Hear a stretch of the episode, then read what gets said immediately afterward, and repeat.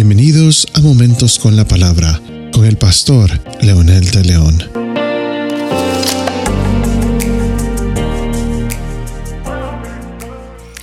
Las advertencias no necesariamente son un regaño. Cuando Pablo está aconsejando y advirtiéndole a los cristianos de su tiempo que no practiquen lo que otros llamados cristianos o seguidores de Cristo u otros llamados religiosos que cumplían según la ley no vivían de acuerdo a ello.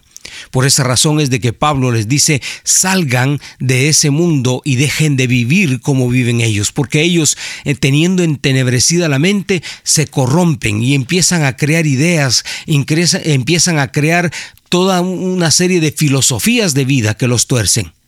Por eso en el siguiente versículo de Pablo, en el capítulo 4, versículo 22, dice, en cuanto a vuestra anterior manera de vivir, os despojéis del viejo hombre, le dice a los filipenses que se corrompe según los deseos engañosos el viejo hombre, y que seáis renovados en el espíritu de vuestra mente, ya como una persona nueva, y os vistáis del nuevo hombre, el cual es la semejanza de Dios, así como Él nos creó en justicia santidad de la verdad.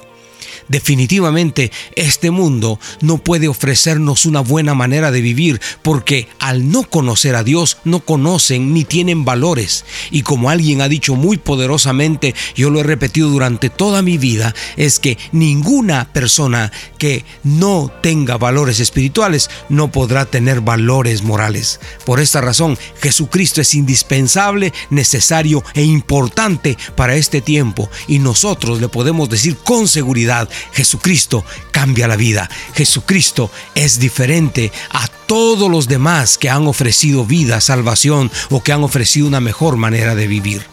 Usted lo necesita. Dígalo conmigo ahora diciendo, Jesús, yo necesito que entres a mi corazón. Me arrepiento de mis pecados y que tu Espíritu Santo me guíe a la verdad. En ese poderoso nombre yo oro. Amén.